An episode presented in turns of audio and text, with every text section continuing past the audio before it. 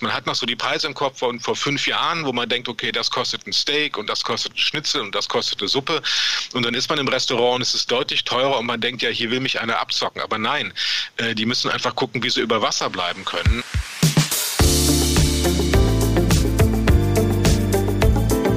Talk mit K. Mit Sarah Brasak. Hallo, liebe Kölnerinnen und Kölner. Hallo natürlich auch an alle anderen. Im Podcast Talk mit K unterhalte ich mich mit interessanten Menschen aus dieser Stadt. Immer im Wechsel mit meiner Kollegin Anne Burgmer. Bevor es weitergeht, noch ein Hinweis in eigener Sache. Dieser Podcast wird für Sie kostenlos vom Kölner Stadtanzeiger bereitgestellt. Wir freuen uns, wenn Sie unseren investigativen Lokaljournalismus unterstützen, indem Sie unser digitales Abo KSTA Plus ausprobieren. Die ersten vier Wochen kosten Sie nur 99 Cent. Alle Infos und Angebote finden Sie unter ksta.de slash pluspodcast. Heute zu Gast im Podcast ist Carsten Henn. Den kennen viele von Ihnen sicher schon als Gastrokritiker des Kölner Stadtanzeiger. Und er wiederum kennt sich bestens aus in der Kölner Restaurant- und Barszene. Ich wollte von ihm wissen, welche neuen Lokale in Köln findet er gerade besonders spannend. Was hält er von kulinarischen Instagram-Hotspots in Köln wie dem Café Bur? Welche Trends mag er gar nicht? Wir sprechen über den abflachenden Burger-Hype, zum Glück, wie Carsten Henn sagt, über vegetarische Menüs, die on vogue sind, aber auch über No-Show-Gebühren, die immer mehr Gastronomen in Köln einführen. Und Thema ist natürlich auch das Zwei-Sterne-Restaurant Moissonnier, das im Sommer schließt. Viel Spaß beim Gespräch.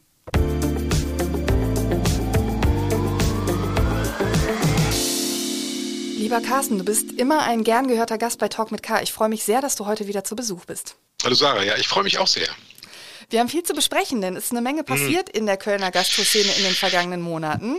Oh ja. ähm, du nickst schon. Ähm, mhm. Es sind neue Sterne vergeben worden, es sind neue Restaurants, äh, ähm, die eröffnet haben und über all dem schweben ja auch ziemlich viele Herausforderungen und Probleme, die diese Restaurants bewältigen müssen und die wir alle, die dann gerne essen oder trinken gehen, dann auch ganz ja, unmittelbar total. spüren. Ähm, lass uns mal einsteigen. Ist das nur mein gefühlter Eindruck oder ist gerade besonders viel Bewegung in der Gastroszene in Köln und der Region? Ja, absolut. Also ich, würde fast sagen, es ist so eine Unruhe da, weil auch viele gar nicht wissen, wie es weitergeht. Wir haben im Bereich von Streetfood und von, ja, ich sag mal so Konditorei im weitesten Sinne, ähm, aber das sind dann auch viele Läden, die spezialisieren sich so auf eine Kleinigkeit. Da passiert relativ viel gerade, auch an Neugründungen. Ähm, Im Spitzenbereich ist es dagegen ganz anders. Da merken wir eigentlich eine Zurückhaltung. Da gibt es kaum Neugründungen ähm, und eher, dass äh, auch Restaurants zumachen. Wir hatten ja letztes Jahr schon das Platz 4 äh, verloren. Jetzt werden wir uns auch von dem Race verabschieden müssen, die noch bis Ende Mai geöffnet haben und dann wird das Race wieder zum ABS. Das war es ja vorher schon mal gewesen. Und da merken wir, dass die Spitzenküche ganz besondere Herausforderungen hat. Also Personalprobleme in der Küche, aber noch mehr im Service, steigende Energiekosten, äh, die, die Lebensmittel werden immer teurer und man kann das einfach nicht alles auf die Kunden äh, umwälzen, weil sonst kommen die einfach seltener. Und Ende des Jahres, glaube ich, wird es noch schwieriger, weil wir sind ja noch in der Phase, wo die mit dem äh, reduzierten Mehrwertsteuersatz arbeiten können und der wird irgendwann wieder steigen. Und wenn das passiert, dann kommt da eine ganze Menge Kohle drauf und ob die Restaurants das mit ihrer relativ geringen Marge, also vor allen Dingen im Spitzenbereich ist die sehr, sehr gering, ob die das irgendwie veratmen können, das ist noch ein ganz, ganz großes Fragezeichen.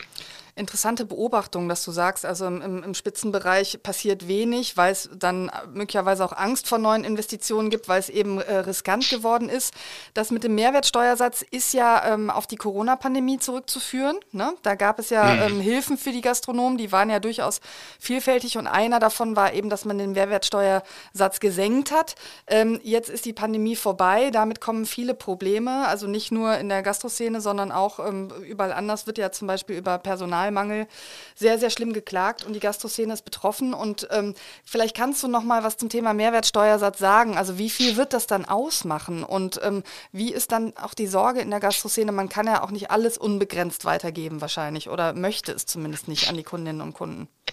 Genau, das ist das Riesenproblem. Also wir haben weiterhin eine Unsicherheit durch die, durch die ja, weltpolitische Lage, sage ich mal. Also auch die Frage, wie geht das mit dem Ukraine-Krieg weiter? Was bedeutet das für Energiekosten etc. pp. Also ich habe auch mit einigen Gastronominnen und Gastronomen gesprochen, die mir sagen, es gibt so eine Zurückhaltung. Also der, der eine Gastronom sagt, bei uns trinken sie einfach jetzt äh, günstigeren Wein und die andere sagt, ja, die kommen jetzt seltener, aber wenn sie kommen, essen sie eigentlich noch genauso wie vorher. Aber man merkt auf jeden Fall, da ist so eine Unruhe und ähm, die Gastronomie arbeitet ja mit verschiedenen Mehrwertsteuersätzen, aber der, der Hauptsatz soll dann halt wieder hoch auf die 19 Prozent und das ist dann schon ein ziemlicher Unterschied zu jetzt. Und äh, wie gesagt, die Margen sind so gering, dass man das nicht ausgleichen kann. Also man muss dann die Preise weiter erhöhen und die sind sowieso schon höher geworden. Also alle haben die eigentlich angezogen. Und ähm, ja, ich ich denke, wir haben ja sowieso immer das Thema, ach, das Essen ist, äh, äh, ist zu teuer geworden. Ich merke das auch bei meinen Restaurantkritiken. Es gibt ja immer wieder Feedback von Leserinnen und Lesern.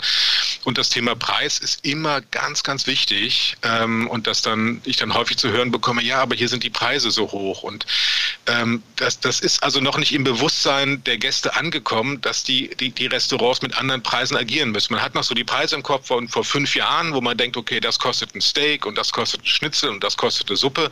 Und dann ist man im Restaurant und es ist deutlich teurer und man denkt ja, hier will mich einer abzocken. Aber nein, äh, die müssen einfach gucken, wie sie über Wasser bleiben können. Und ähm, wir sehen deutschlandweit im Spitzenbereich Schließungen, gerade von alten, renommierten Restaurants, die es einfach nicht mehr, die es einfach nicht mehr rechnen können. Mhm.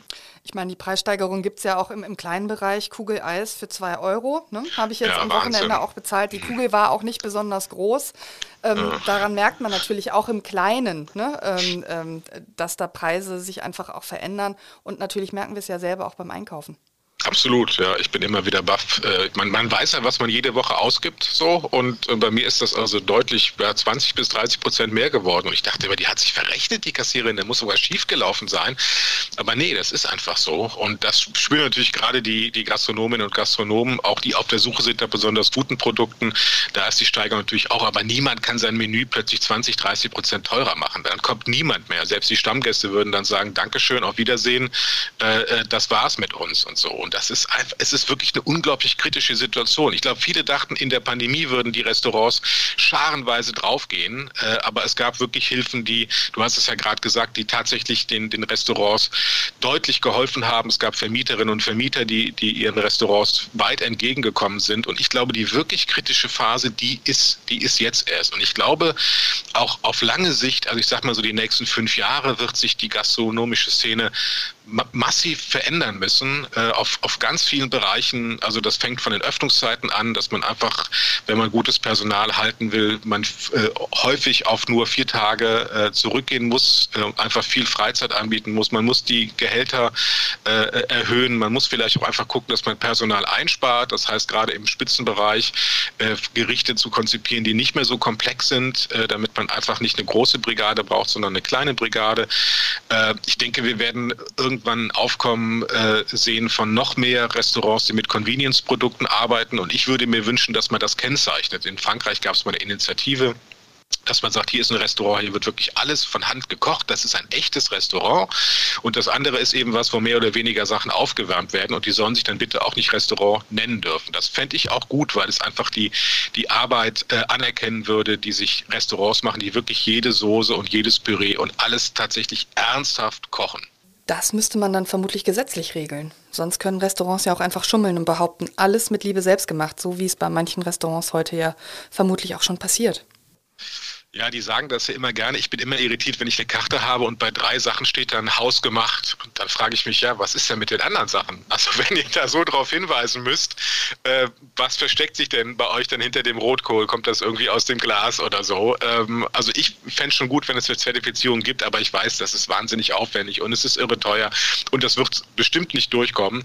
Ähm, aber ich, also für mich als Gast wäre es irgendwie gut zu wissen, okay, hier wird wirklich richtig gut gearbeitet und das wird auch regelmäßig geprüft. Also die behaupten es nicht nur so, weil Restaurants behaupten ja viel. Also wenn man sich mal die Karten anguckt, ja, wir arbeiten nur mit nachhaltigen Produkten und wir achten irgendwie auf, auf tierfreundliche äh, äh, Praktiken und so. Ja, aber wer prüft das denn? Also da, da, da ist, äh, das ist ja ganz easy, einfach mal was, was zu schreiben äh, und, und der Kunde muss es dann glauben. Also ich hätte da gern was Handfesteres. Klar, das ist in der Lebensmittelindustrie vielleicht dann schon ein bisschen strenger geregelt. Ne? Da kann man zumindest nicht alles behaupten. Natürlich wird trotzdem noch viel behauptet. Aber deswegen freue ich mich ja auch, dass wir dich als Gastrokritiker haben im Kölner Stadtanzeiger, weil du da natürlich immer wieder auch auf die guten Restaurants hinweist. Und natürlich werden wir am Ende ähm, auch nochmal über ein, zwei, drei oder vier Tipps von dir sprechen, die du hast, ähm, wenn Leute Lust haben, gut essen zu gehen. Lass mal ähm, über was Positives auch sprechen, damit äh, ja. äh, wir äh, nicht zu sehr sozusagen nur auf den Problemen äh, gerade gerade auch der Restaurants ähm, sozusagen kauen. Ähm, kauen ist, glaube ich, ein schönes, schöner Aus Ausdruck in diesem ja. Zusammenhang. Ähm, lass uns mal darüber sprechen, welche neue Eröffnung in Köln dich denn zuletzt begeistert hat. Puh, ja, da muss ich tatsächlich schon, schon weit, weit zurückdenken. Ich glaube, die letzte spektakuläre, die wir hatten, die auch wirklich deutschlandweit wahrgenommen äh, wurde und die liegt aber auch schon über ein Jahr zurück, ist die von Julia Komp mit ihrem Sahila und ihrem Julia. Das war einfach so vom, vom Konzept her zu sagen, ich mache ein Restaurant als Weltreise. Das hatte sie natürlich vorher schon im anderen Restaurant gemacht, aber dann erstmalig im eigenen Restaurant. Das war was, wo, wo das kulinarische Deutschland dann mal auf Köln äh, ge geguckt hat und gesehen hat, Mensch, äh, das ist ja was, was wir so noch gar nicht, gar nicht kennen und wo jemand auch mit sehr viel Elan so ein Konzept äh, mal vorantreibt. Ich fand auch bemerkenswert, dass in der Küche zum Beispiel ganz, ganz viele Frauen äh, äh, arbeiten. Und es ist ja immer noch so, dass die, die kulinarische Welt sehr, sehr äh, ja, Männer ähm, äh, dominiert ist ähm, und ich fand das dann, ich fand das war ein ganz anderes Klima, als man in die Küche reinkam und merkte, hier wird wird anders miteinander gearbeitet. Ähm, ich fand das Puls eine, eine, spannende Neueröffnung. Das liegt aber auch schon weiter zurück. Da merkt man also, dieses Jahr ist einfach wirklich da auch nicht, nicht viel passiert im, im äh, leicht gehobenen oder sagen wir mal ambitionierten Bereich. Und das Puls, das eben sagt, wir gucken ein bisschen, was gibt es an römischen äh, Kochtraditionen, wie können wir die in eine sehr, sehr moderne Küche einbauen. Das fand ich auch einen sehr eigenständigen Ansatz und vor allen Dingen einen Ansatz, der so wunderbar zu Köln passt. Also gerade beim Restaurant, das auch noch, ich glaube, was ist das, die römische Stadtmauer oder sowas, auf der das Restaurant liegt. Ähm, das fand ich also sehr, sehr schlüssig und, und innovativ. Ähm, und ansonsten habe ich den Eindruck, dass eher wirklich ähm, auf Nummer sicher gespielt wird. Also dass wir irgendwie Pizzerien sehen. Gut, Burgerläden gibt es immer noch, aber die Welle ist jetzt Gott sei Dank endlich mal vorbei. Äh, da ist das eher so eine Marktbereinigung, äh, die da gerade passiert. Aber ja, also es, es gibt leider jetzt nicht so viel Neues zu berichten aus Köln. Ich würde es mir wünschen, wenn man mal nach München guckt, was da passiert. Das ist gerade irre. Das ist eine Stadt, die hat ja jahrelang, wenn nicht jahrzehntelang eher geschlafen und plötzlich ist da eine unglaubliche Dynamik drin, ganz, ganz viele Neugründungen.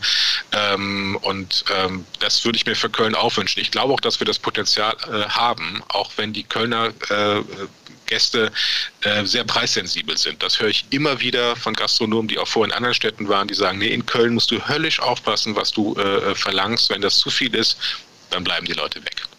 Für alle, die das Puls als Restaurant noch nicht kennen und sich jetzt fragen, wo ist das in Köln? Das ist in der Altstadt und wird betrieben von Daniel Gottschlich, der auch Chef des Zwei-Sterne-Restaurants Ochs und Klee im Rheinauhafen ist. Wie steht Köln kulinarisch denn so da im Vergleich zu anderen Großstädten? Ähm, ach nee, müsste nicht. Ich glaube tatsächlich, so wie du sagst, wir haben im, im gerade im Ein-Sterne-Bereich, wenn man jetzt da mal so eine Kategorie nehmen möchte, haben wir viele, viele gute Restaurants. Ähm, aber wenn ich mit anderen Food-Journalisten spreche, dann gucke ich natürlich immer, wie, wie blicken die auf meine Stadt. Und äh, dann merke ich halt, dadurch, dass jetzt das Moissonnier gesagt hat, ähm, wir verändern unser Konzept, also dieses Fine Dining wird es so nicht mehr geben, fällt ein Zwei-Sterne-Restaurant in der Stadt weg. Dann haben wir vor den Toren der Stadt ähm, mit dem Vendôme in Bensberg ein Restaurant, das von drei auf zwei Sterne runtergestuft worden ist. Nicht dieses Jahr, sondern schon, schon letztes Jahr.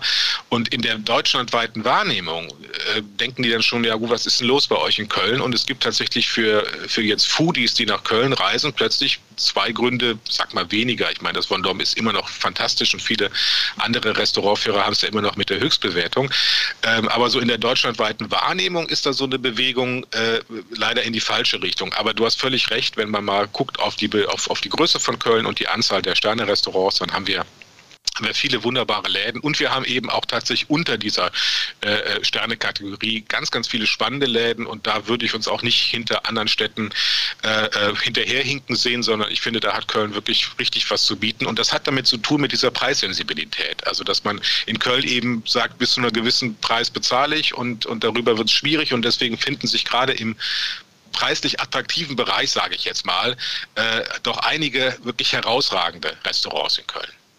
Im April wurden neue Sterne vergeben und du hast gerade schon erwähnt, dass es Joachim Wissler in seinem Restaurant Vendôme in Bergisch Gladbach nicht gelungen ist, sich den dritten Stern, den er im vergangenen Jahr verloren hat, wieder zurückzuholen.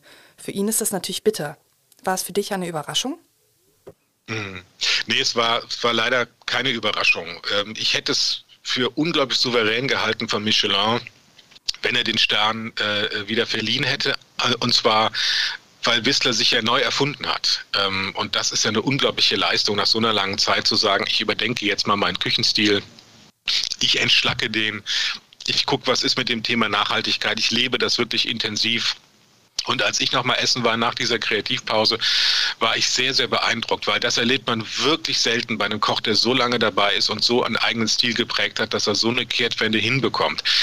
Ähm, aber von Michelin weiß man, dass wer einmal den dritten Stern verloren hat oder den zweiten, der kriegt ihn so gut wie niemals wieder. Also ein Beispiel ist auch Klaus Erfurt aus dem Saarland, der ihn mal verloren hat und nicht wieder, wieder bekommen hat und so. Da sind die dann sehr, sehr, sehr, sehr unbeweglich. Und ich glaube, sie haben den Eindruck, dass wenn sie ihn wieder äh, verleihen würden, es so aussehen täte, als hätten sie einen Fehler gemacht. Aber das Gegenteil wäre ja der Fall, dass sie einfach wirklich auch ein bisschen dynamischer auf Entwicklungen äh, reagieren würden. Also ich hatte, ich hatte nicht damit gerechnet. Es wäre eine riesengroßes, äh, riesengroße Überraschung gewesen, wenn dieser dritte Stern zurückgekommen wäre. Und ich glaube auch, dass Whistler das weiß, weil er weiß, wie die Mechanismen da sind.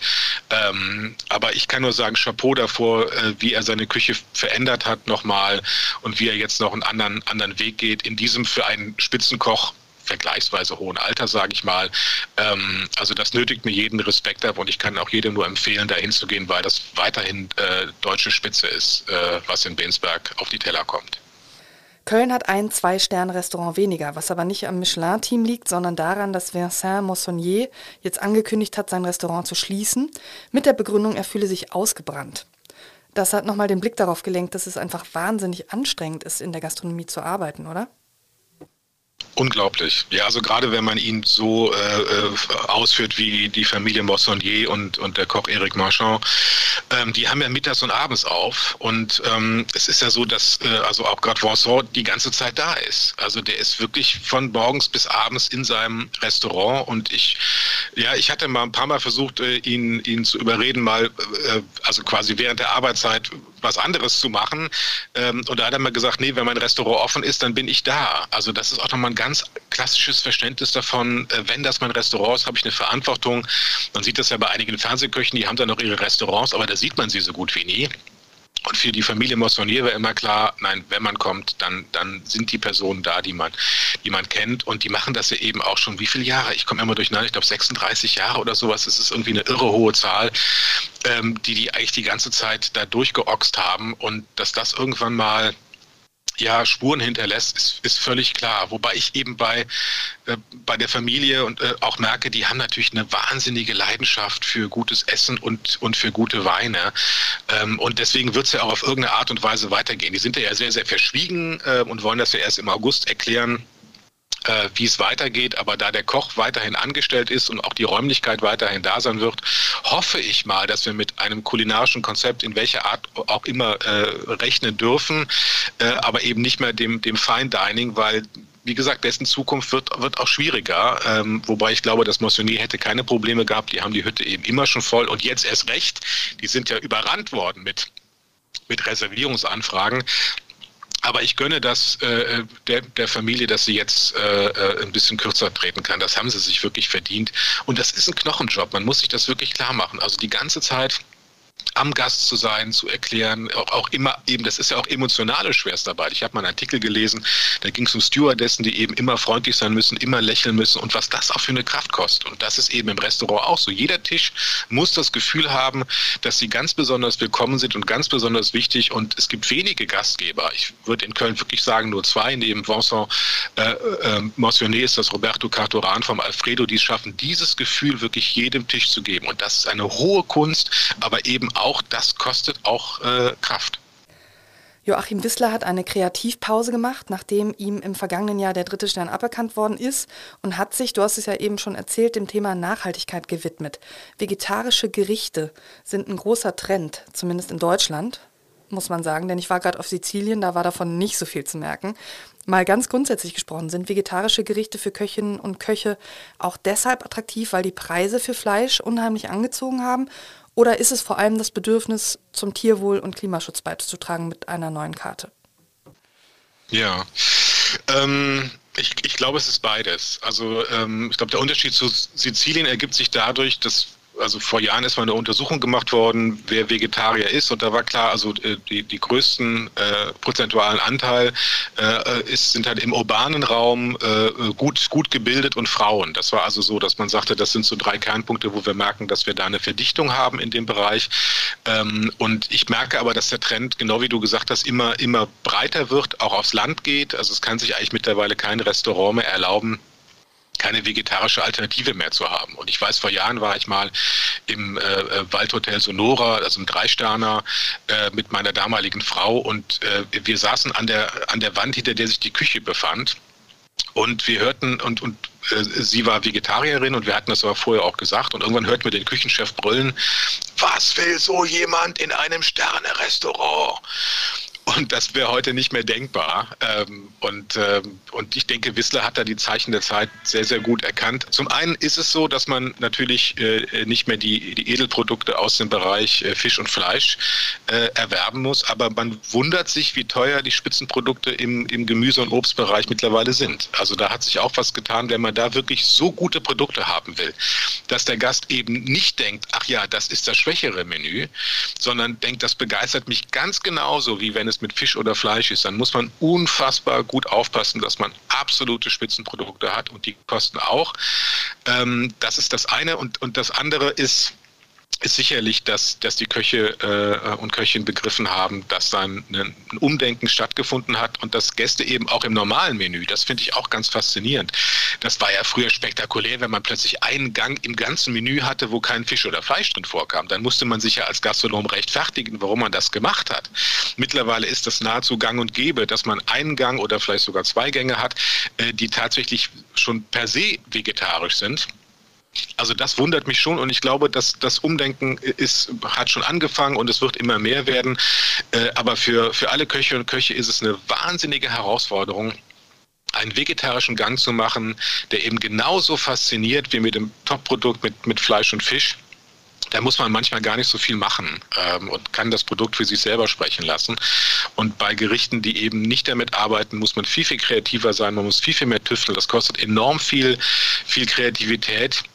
Und deswegen kann ich es eben auch verstehen, wenn ich sehe, dass, dass ein Restaurant wahnsinnig Mühe damit gibt, dass das vegetarische Menü eben nicht günstiger ist als das äh, mit Fisch und Fleisch, weil sie eben für die, für die Kreation viel, viel länger gebraucht haben und weil die höchsten Kosten sowieso die Personalkosten sind und die unterscheiden sich natürlich nicht, nicht maßgeblich äh, von, von einem zum anderen Menü. Aber da, also das ist, finde ich, auch so der eine Trend, den wir seit Jahren sehen können und der sich auch noch weiter verstärken wird. Vegetarische Küche, im, im normalen Bereich, im Bistro-Bereich, in der gutbürgerlichen Küche auch da. Das merke ich immer mehr, auch bei Brauhäusern, die haben mittlerweile ernsthafte vegetarische Alternativen. Früher hieß es ja, du isst kein Fisch und Fleisch, kannst den Kartoffelsalat essen oder kannst die Fritten essen oder den Salat und das war's dann. Wie traurig ist das denn? Und da hat sich auch ganz, ganz viel getan. Gott sei Dank. Die alkoholfreie Begleitung zum Essen fällt mir spontan noch ein als Trend. Gibt es weitere, die du beobachtest? Ähm, ach, ich, ich, esse manchmal gerne einen Burger. Ich finde nur, find nur, dass das kulinarisch ist es irgendwann zu Ende gedacht, das Thema. Man kann die Burger, also es gibt einfach mal so Edelburger meinst? Gebirge ist auserzählt, genau. Okay. Schöner kann man es nicht sagen. Und äh, ähm, ja, also ich glaube, zusammenhängend äh, mit dem Trend zu mehr Gemüse ist einfach auch ein Trend zum gesünderen Essen. Also das ist auch das, was Whistler ja auch gemacht hat, die Soßen ein bisschen, ein bisschen entschlackt hat, nicht mehr ganz so viel äh, Butter und Creme fraiche und, und Fett einfach dran, sondern weniger. Das sehen wir auch exemplarisch daran, dass der, der Maximilian Lorenz, der verschiedene äh, Restaurants hat, sowohl im Sterne, im Bistro-Bereich wie auch in, in, in einem gut bürgerlichen Restaurant, aus seinem Pickbull Barbecue, die eben ganz klassisch mit dem Smoker gearbeitet haben, jetzt ein Restaurant gemacht hat, wo jetzt asiatisch gekocht wird und wo es jetzt eher Food gibt, dass man, dass man in den Wellnessbereich äh, schicken könnte. Und ich glaube, das zeigt, dass er da am, am Puls, äh, am Puls der Zeit ist. Ähm, die, die Menschen wollen Essen jetzt haben, dass sie, dass sie nicht äh, erschöpft oder müde macht, sondern dass ihnen Energie äh, verleiht. Ähm, und ähm, das sehen wir auch bei den, bei den Streetfood-Gründungen, dass es einfach da großen, großen Anteil gibt an Restaurants, die eben auch gesundes Essen äh, bieten und der Trend, äh, sich mit der asiatischen, äh, mit asiatischen Küchenstilen auseinanderzusetzen, der ist noch lange nicht am Ende. Ich meine, das ist ja auch so reichhaltig. Was wir früher dachten, was, was ein chinesisches Restaurant ist, war nur ein ein, ein Bruchteil dessen, was allein die chinesische Küche zu bieten hat.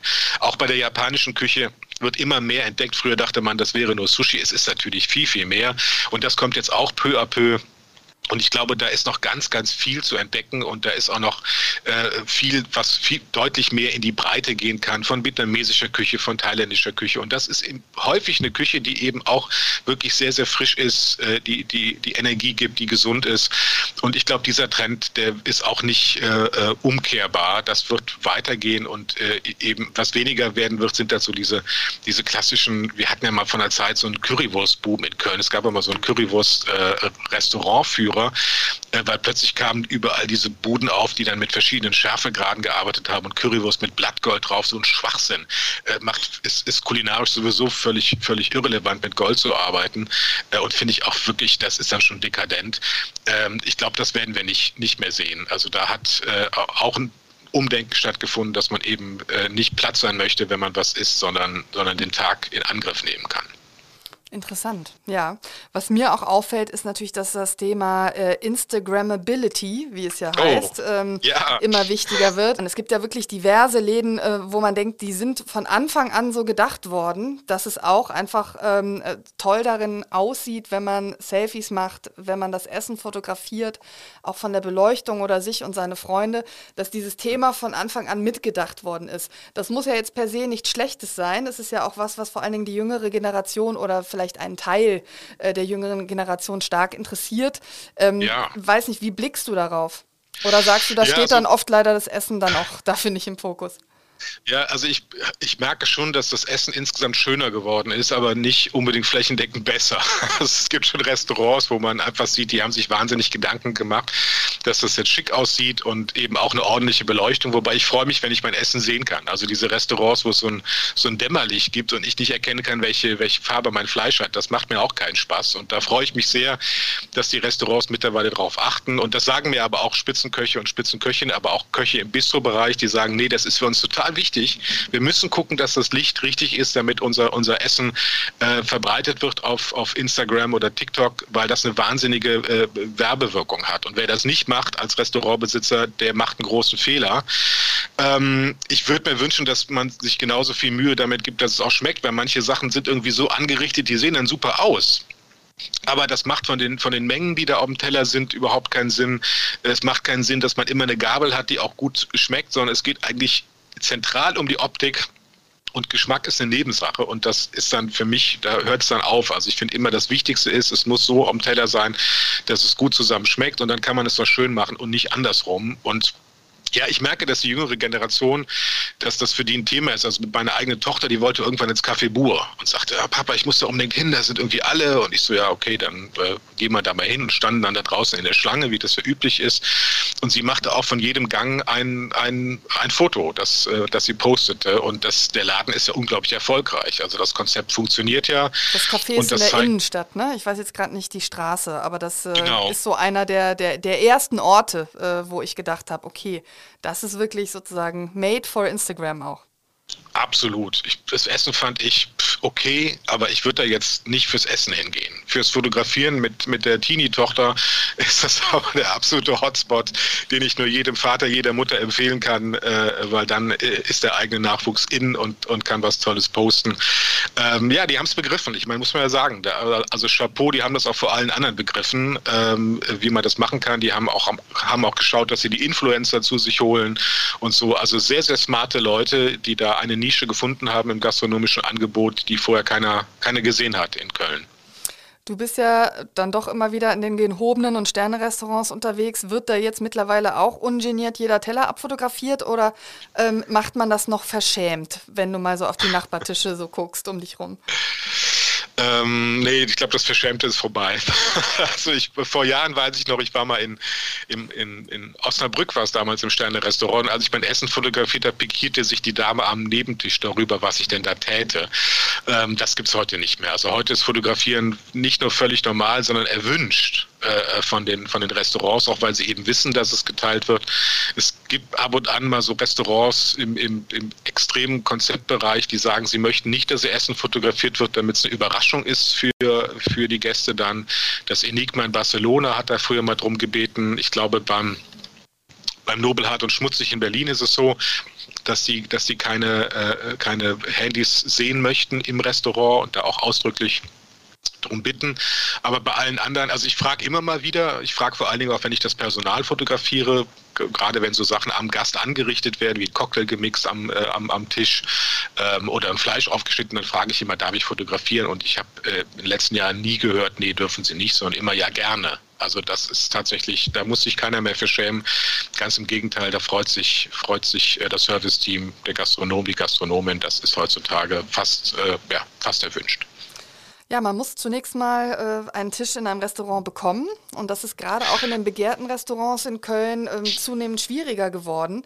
Ist eine Feststellung, die man macht, wenn man, ich sag mal, eine Woche vorher oder vielleicht auch manchmal nur vier, fünf Tage vorher dann mal guckt, wo man noch eine Re Reservierung bekommt.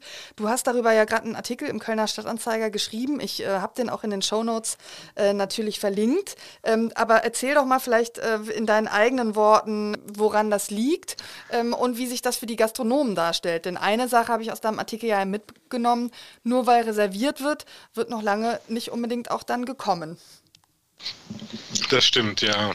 Das ist wohl schlimmer geworden. Also da war ich ganz überrascht bei der Recherche für den Artikel, dass mir gesagt worden ist, nee, das ist, hat sich tatsächlich zugenommen oder auch, dass man einen großen Tisch bestellt, für sechs Personen kommt er nur zu zweit und dieses kurzfristige Absagen und dass da scheinbar bei, bei vielen äh, äh Gästen immer noch kein, kein Gefühl für äh, da ist, was das bedeutet für die Restaurants, wenn da so plötzlich ein Vierertisch nicht da ist. Wie gesagt, die Marge ist sehr gering, mit der gerade ambitionierte Restaurants äh, arbeiten und wenn dann Vierertisch abends ausfällt, kann es schon sein, dass die an dem Abend keinen Gewinn mehr machen. Und das ist schon echt heftig. Und wir wünschen uns ja alle, dass, dass, dass ambitionierte Gastronominnen und Gastronomen äh, arbeiten können und dass es dann eben das ist dann eben gefährdet. Und ja, also es gibt halt einige Restaurants in Köln, die sind sehr, sehr beliebt und da braucht man eine Woche vorher vom Wochenende gar nicht mehr versuchen, einen Tisch zu bekommen. Also das, äh, also Caruso Pasta Bar ist zum Beispiel sehr, sehr beliebt. Äh, da braucht man jetzt eine Woche vorher nicht unbedingt zu fragen oder damit zu rechnen, dass man einen Tisch bekommt.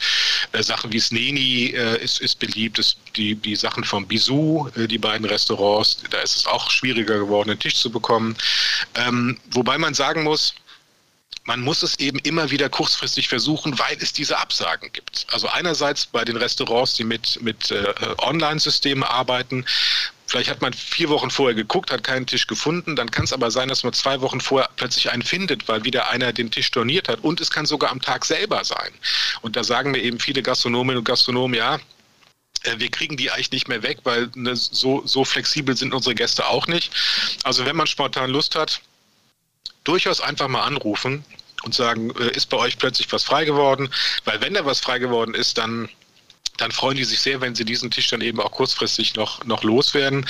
Und ansonsten arbeiten Restaurants eben immer mehr mit sogenannten No-Show-Gebühren. Also wer reserviert, muss schon seine Kreditkartennummer angeben. Und wenn man dann eben nicht kommt, wird, wird Betrag X, das kann mal 30 Euro sein, ist es, glaube ich, bei der Caruso Pasta Bar, oder kann auch mal 150 Euro sein bei einem Spitzenrestaurant, der wird dann abgebucht, äh, weil es eben sonst für die Restaurants äh, finanziell äh, ja, nicht mehr wirklich tragbar ist. Aber es machen auch nicht alle. Es gibt auch Restaurants, die wirklich gesagt haben, gerade in der äh, Corona-Zeit, wir können das unseren Gästen äh, in dieser Phase nicht antun, weil jeder kann kurzfristig Corona äh, bekommen und dann können wir nicht auch noch Geld von denen nehmen. Aber ich glaube, auch langfristig wird das ohne No-Show äh, nicht mehr funktionieren. Du hast jetzt schon einige Restaurants genannt, äh, die du offenkundig ähm, sehr, sehr gut findest, ähm, auch unterhalb ähm, des, des Sterneniveaus. Möchtest du noch ein paar hinzufügen? Ja, also ich glaube, wo, wo Köln wirklich stolz drauf sein kann, sind, sind Restaurants wie, wie, oder wo sie glücklich sein können, äh, dass sie da sind, sind sowas eben wie die Caruso Pasta Bar, äh, wie die Henne Weinbar, die schafft mit wirklich vielen Plätzen seit Jahren fantastisches Essen zu bieten, eine großartige Weinkarte zu haben. Es gibt das Fedra, äh, das eine, eine, äh, ja, eine, eine unglaublich produktorientierte griechisch-mediterrane Küche bietet mit dem Koch, der wirklich eine große Leidenschaft fürs, fürs Essen hat. Und das spürt man in jedem Gang, in jedem äh, Detail. Äh, wir haben die, die Usaria im, im belgischen Viertel, wo man nicht erwarten würde, dass es ein wirklich richtig gutes Restaurant gibt, weil es eher Partymeile ist. äh, die sich seit Jahren fantastisch entwickeln. Die werden immer noch besser und äh, äh, machen, machen ja, die, die, die Tapas machen irre Spaß, die sind kreativ und auch da spürt man die Leidenschaft. Ich mag äh, die Zipiri Weinbar sehr, sehr gerne. Auch das ist ein Restaurant, wo eine große Leidenschaft für Essen und für Wein da ist. Ähm, und äh, das, das strahlen die total aus. Und äh, ja, ich glaube, das sind so, so Restaurants, wo man immer hingehen kann, also wenn man einen Tisch kriegt natürlich nur, ähm, und äh, sehr sicher, also absolut sicher sein kann, dass man, dass man ein, ein tolles Essen bekommt äh, zu einem fairen Preis. Wie gesagt, man muss damit rechnen, dass die Preise insgesamt höher, höher werden. Wenn ein Koch oder eine Köche mit guten Zutaten äh, kochen möchte, dann, dann geht es einfach nicht anders. Aber das sind Restaurants, über die jede Stadt in Deutschland wirklich froh wäre, äh, sie zu haben. Letzte Frage an dich. Du hast ja mal erzählt, dass du immer wieder erkannt wirst in Kölner Restaurants, wenn du da zum Beispiel zum Testen hinkommst. Manche haben sogar ein Foto von dir in der Küche hängen, damit sie dich ja nicht verpassen. Ähm, sicher erkennen dich auch Gäste wieder, weil sie dich aus dem Kölner Stadtanzeiger kennen, wenn du dann am Nebentisch sitzt. Und was, was ist deine letzte lustige Begegnung gewesen in einem Restaurant? ähm, ich glaube, das letzte Mal bin ich erkannt worden, als ich in in Bergheim war, da guckte eine Dame die ganze Zeit immer verstohlen äh, äh, rüber und irgendwann zum Dessert kam sie dann und, und äh, sagte, darf ich mal was fragen? Äh, äh, sind Sie der Herr Henn? Und ich so, äh, ja, bin ich. Ach, wie schön, dass Sie hier sind. Dass wir, es ist so ein tolles Restaurant. Wir freuen uns so, dass mal drüber geschrieben wird. Und das hat mich total gefreut, dass das so, dass die sich so gefreut haben für das Restaurant, was sie vor Ort haben und sagten, Mensch, die haben es so verdient, dass das mal in die Zeitung kommt. Dann wollten sie aber auch genau wissen, wie es mir geschmeckt hat äh, ähm, und so. Ich glaube, sie wollten einfach sicher gehen, dass ich ihre Einschätzung des Restaurants teile was ich getan habe. Es war ist wirklich, wirklich eine Empfehlung gewesen. Ähm, und äh, das hat mich total äh, gefreut. Aber manchmal merke ich einfach nur, die, die gucken zu mir rüber, äh, andere Tische oder tuscheln dann. Äh, angesprochen werde ich, werd ich eher, eher selten. Äh, da lässt man in Köln und, und im Rheinland, glaube ich, allgemein noch eher äh, mehr in Ruhe. Lieber Carsten, vielen Dank für das Gespräch.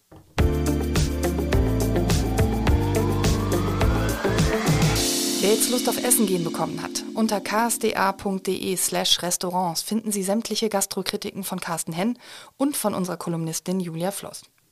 Dort finden Sie auch alle Infos über spannende Gastroneueröffnungen in Köln. Interessante Texte habe ich außerdem in den Shownotes verlinkt. Wenn Sie Fragen haben zum Podcast Talk mit K oder eine Anregung, ich freue mich über eine E-Mail an sarah.brasak.ksta-medien.de. Bis zur nächsten Folge sage ich Danke, Tschüss und auf Wiederhören.